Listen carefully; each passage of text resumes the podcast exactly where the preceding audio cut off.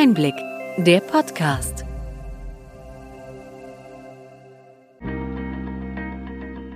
Sie hören den Einblick-Podcast, der Podcast für den tieferen, aber knackigen Einblick in die relevanten Ereignisse des Gesundheitswesens der vergangenen Woche vom Gesundheitsmanagement der Berlin Chemie.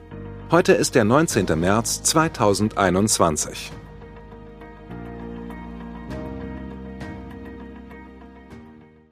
Wir begrüßen Sie zum Einblick-Podcast nach dem Kongress für Gesundheitsnetzwerker. Dazu haben wir vier ReferentInnen für Sie interviewt. Der Kongress fand am 16. und 17. März digital statt. Weitere Informationen finden Sie im Netz auf www.gesundheitsnetzwerker.de.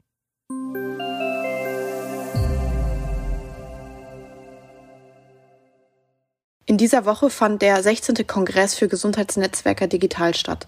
Mein Name ist Frederike Gramm. Ich bin Fachjournalistin im Bereich von Gesundheit und Medizin. Gemeinsam mit meiner Kollegin Mirjam Bauer habe ich einige der ReferentInnen für den Einblick-Podcast interviewt. Professor Dr. Debertin ist seit 2019 Chairman des Health Innovation Hub des Bundesministeriums für Gesundheit. Davor war er Vorstandsvorsitzender der Amedes Holding AG sowie Vorstandsvorsitzender und ärztlicher Direktor des Universitätsklinikums Hamburg-Eppendorf. Außerdem ist er Facharzt für diagnostische Radiologie.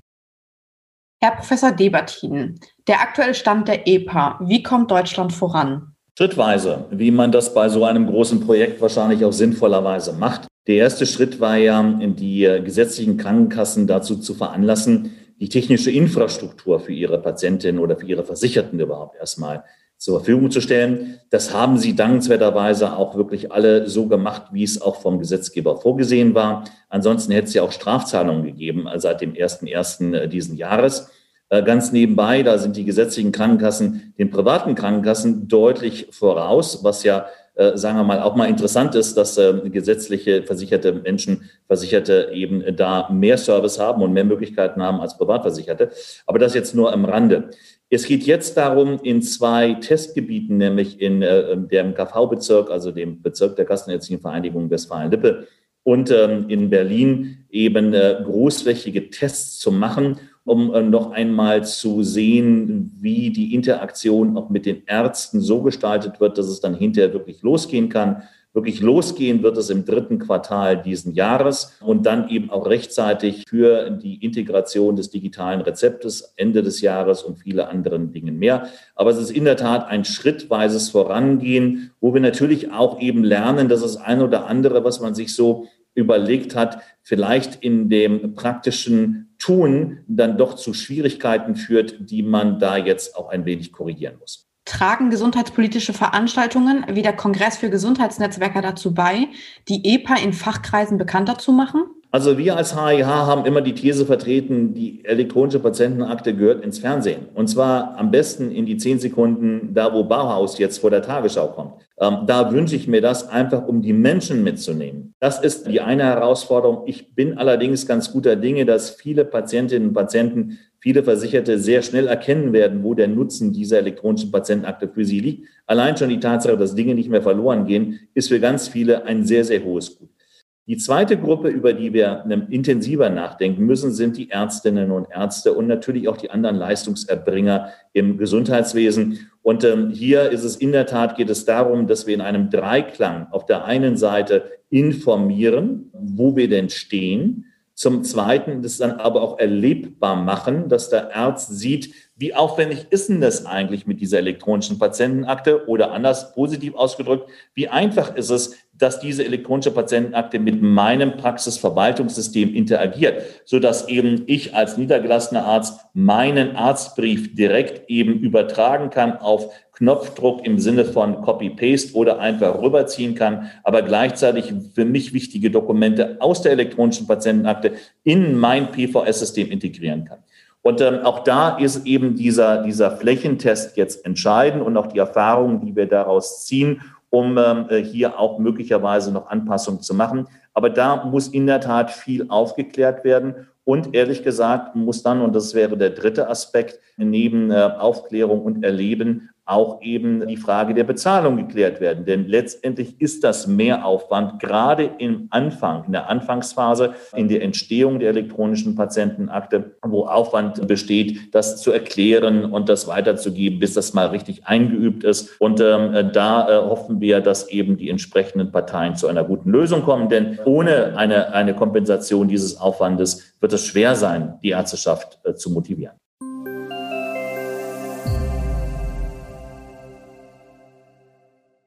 Daniela Teichert ist seit 2020 Vorstandsvorsitzende der AOK Nordost und seit 2016 dort Mitglied der Geschäftsleitung. Sie ist verantwortlich für das Ressort am Markt- und Versicherungsservice sowie in diversen Führungspositionen und Projekten tätig.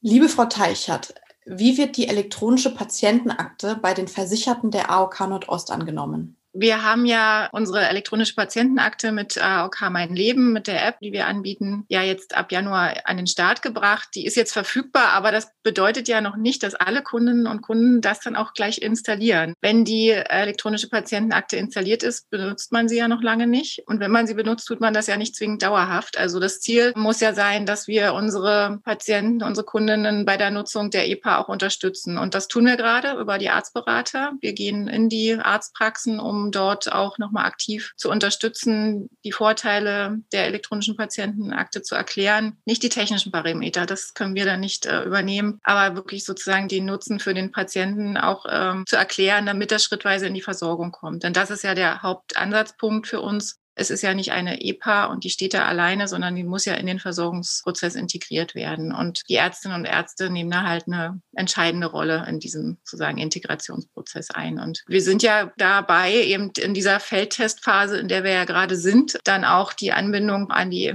Arztpraxen und an die Krankenhäuser, dass das dann auch getestet wird. Und wir nutzen diese Zeit jetzt auch gerade aktuell, um unser Produkt auch weiterzuentwickeln. Ich weiß nicht, äh, die wievielte Version wir haben, ähm, auch die sozusagen äh, Nutzerfeedbacks auch eingearbeitet gearbeitet zu haben, ähm, um die elektronische Patientenakte auch noch weiterzuentwickeln. Und Mitte des Jahres, wenn dann alle Ärzte angeschlossen sind, dann gibt es ja auch wirklich die echten Mehrwerte, ein gutes Produkt, mit dem man dann auch die entsprechenden Prozesse in den Praxen managen kann.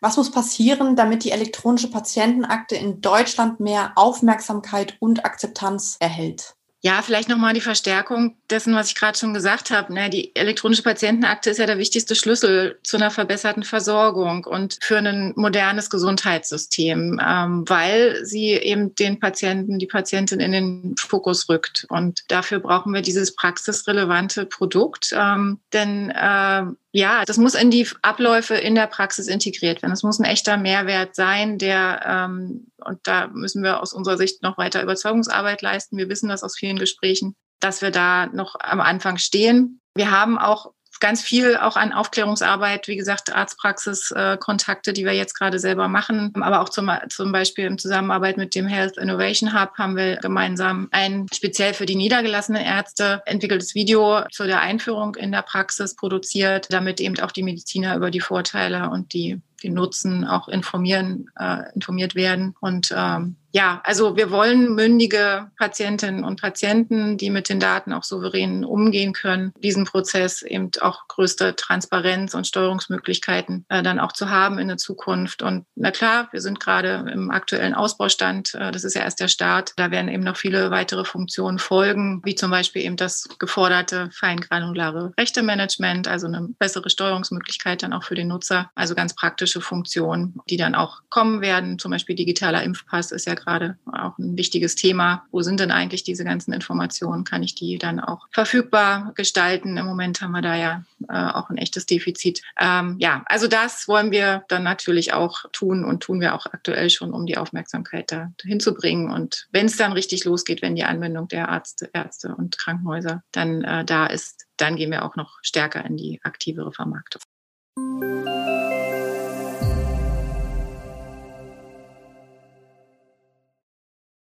Professor Dr. Bernhard Kulzer ist Geschäftsführer der FIDAM GmbH. Er lehrt am Forschungsinstitut der Diabetesakademie Bad Mergentheim. Am Mittwoch sprach er über KI-Technologien in der Diabetestherapie, Möglichkeiten und Grenzen. Herr Professor Kulzer, inwieweit hat sich die künstliche Intelligenz in der Diabetestherapie schon durchgesetzt? Also wenn man sich die Publikationen zur KI und Diabetes anschaut, so sehen wir, dass in den letzten drei Jahren die Anzahl von Studien dazu und Publikationen dramatisch erhöht hat. Das heißt, wir sehen, dass es ein relativ junges Thema ist. Also die letzten drei, vier Jahre gab es wirklich sehr, sehr viele unterschiedliche Ergebnisse dazu. Und ähm, rein wissenschaftlich gibt es äh, eine ganz große Breite von Anwendungsfeldern der KI im Bereich Diabetes. Das hat das damit auch zu tun, dass Diabetes eine sehr datengetriebene Erkrankung ist. Wir haben sehr viele Daten über Glukosedaten, über Verhaltensdaten, über Daten, die äh, mit anderen geshared werden. Also es gibt sehr viele Disziplinen auch, die beim Diabetes mit integriert werden, bis hin zu, dass es auch neben dem Arzt eben auch Pflege gibt, Altenpflege, Apotheker etc. Also es fließen wahnsinnig viele Daten in einem in, bei Diabetes und da liegt es natürlich auf der Hand, dass man diese Daten irgendwie versucht, über Algorithmen zu systematisieren und Prognosemodelle zu schaffen. Und da muss man sagen, dass in den letzten drei, vier Jahren sich unheimlich viel getan hat. Und ein Beispiel ist zum Beispiel, dass 2019 das erste Screening also die erste KI zur Diagnose von Retinopathien angewandt worden ist und zugelassen worden ist und seitdem es weltweit eine Reihe von unterschiedlichen Systemen gibt, die schon in der Diabetologie auch eingesetzt werden. Also wir selbst in der Klinik benutzen so ein System INUC heißt das, äh, mit dem man über KI die Retinopathie-Diagnostik unserer Patienten in unserer Klinik auch macht. Das heißt also, in kurzer Zeit hat sich da schon sehr, sehr viel getan. Wie sehen Sie die Zukunft der Diabetestherapie? Ich glaube, dass die Diabetestherapie immer mehr personalisiert wird. Und das ist auch gut so. Wir haben zum Beispiel nur ein Beispiel. Wir haben sehr viele ältere Menschen mit Diabetes. Und da ist schon die Frage, wie stark muss oder wie intensiv muss die Glukoseeinstellung sein, um für den einzelnen Patienten mehr Nutzen als Schaden zu bekommen. Also es soll ja dem Patienten helfen in Richtung bessere Lebenserwartung, aber auch bessere Lebensqualität. Und im Moment haben wir eigentlich, ähm, ja, machen wir eine Therapie, die schon ein bisschen personalisiert ist. Aber je besser wir das personalisieren können, je mehr wir also wissen, was für den Einzelnen wirklich die entscheidenden Faktoren sind. Ist es die Blutzuckereinstellung? Ist es die Blutdruckeinstellung? Ist es vielleicht die, äh, die, die Lipideinstellung? Ist es vielleicht auch eine ganz andere Erkrankung, die im Vordergrund steht? Ältere Menschen haben mehrere Erkrankungen und die Frage ist, was steht im Vordergrund? Das sind alles Fragen, die für, den, für eine Person mit Diabetes schon sehr, sehr wichtig sind. Also muss ich denn im Altersheim ein HbA1 jetzt von 8 haben, von 7,5, von 7 oder vielleicht noch drunter? Das ist schon, sagen wir mal, eine entscheidende Frage. Und je mehr wir auch KI-Modelle haben, desto eher schaffen wir es tatsächlich für den einzelnen Patienten bessere Prognosen seiner Erkrankung vorherzusagen und damit natürlich auch die Therapien viel mehr personalisieren und individualisieren. Und das ist meines Erachtens für Patienten durchaus von großem Vorteil, wenn die Algorithmen funktionieren, natürlich vorausgesetzt. Wie ist Ihr Eindruck vom 16. Kongress für Gesundheitsnetzwerker? Ich finde das absolut spannend. Ich finde die aktuellen Themen, die gerade sind, also KI zum Beispiel, findet man mehrfach in dem Kongress. Die aktuellen Fragen zur EPA, zu Digitalisierungsstrategien äh, in verschiedenen Krankheiten, die Frage der DIGAs, also die aktuellen Themen, die so gerade im Moment auch das Gesundheitswesen umtreiben, die finden sich auf diesem Kongress. Von daher finde ich, es ist ein sehr aktueller Kongress. Auch Covid-19 ist zu finden. Also eigentlich finde ich, sind die wesentlichen Themen, die gerade im Moment in der Diskussion sind, in dem Kongress abgebildet.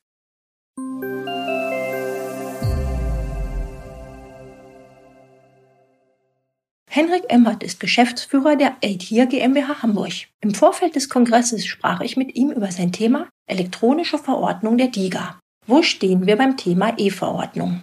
Ja, beim Thema, also E-Verordnung für DIGA ist ja nochmal ein besonderes Thema. Wir sind dazu bereits mit der Gematik als auch mit den Krankenkassen im Austausch und hatten eigentlich gehofft, dass wir schon 2022 als eins der Zwischenreleases mit der E-Verordnung für DIGA tatsächlich auch an den Start gehen, um sozusagen die Krücke, diese Startkonfiguration, die wir jetzt gebaut haben zum Launch, nicht mehr zu brauchen. Das DVPMG sagt jetzt ja erst für 2024 die E-Verordnung für DIGA voraus als verpflichtende Anforderung. Das ist aber etwas, da ja, sind wir gerade mit allen Beteiligten von BMG über Gematik und den Krankenkassen noch im Austausch in der Hoffnung, das noch ein zu beschleunigen. Aus unserer Sicht, dass man was Digitales auf Papier verordnet, ist äh, unschön. Ja? War der Weg ins DIGA-Verzeichnis genauso steinig? Genau, also es ist herausfordernd, ja, das möchte ich gar nicht beschönigen. Man muss aber fairerweise sagen, dass das B-Farm da für eine Behörde schon ein, ein Traum von dem, was Behörden in Deutschland sein sollten, in dem, was sie eigentlich auch Antragsteller mitgeben, von einem ja, gut lesbaren Verzeichnis oder gut lesbaren äh, Antragserklärung, ein Leitfaden, wie überhaupt das, der ganze Prozess funktioniert, über Ausfüllhilfen und so weiter. Das war natürlich eine Herausforderung, aber es war eine inhaltliche Herausforderung, nicht so sehr eine bürokratische Herausforderung. Und sagen wir mal, mit dem B-Farm haben wir wir als sehr konstruktiv erlebt. Natürlich in der Sache aber auch herausfordernd. Ja? Also das Thema Evidenzgenerierung, aber auch Datenschutz, Datensicherheit, da hat das BFAM einfach zu Recht seine Standards und die muss man auch erfüllen. Was müssen Sie jetzt noch tun, damit Sanadio dauerhaft gelistet wird? Genau, wir sind erstmal zur Erprobung aufgenommen, heißt, wir haben bereits auf Basis unserer Datenanalyse, Datenauswertung sowie einer Pilotstudie unseren Nutzennachweis gezeigt, müssen den jetzt aber nochmal in einer größer angelegten Studie nachweisen. Das ist für uns eine randomisierte, kontrollierte Studie, die für uns unser Studienpartner die Universität Leipzig durchführt. Diese ist bereits gestartet. Wir haben die Leute bereits rekrutiert. Baseline-Erhebung ist bereits durchgeführt und in der müssen wir jetzt sozusagen nochmal den positiven Versorgungseffekt nachweisen. Da sind wir aber eigentlich ganz hoffnungsvoll, dass das auch klappen wird in den nächsten Monaten.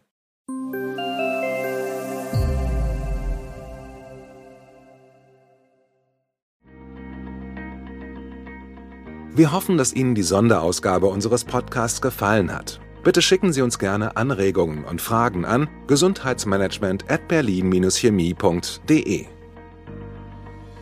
Wir wünschen Ihnen für die kommende Woche alles Gute und freuen uns, wenn Sie am kommenden Freitag wieder dabei sind beim Einblick-Podcast vom Gesundheitsmanagement der Berlin Chemie.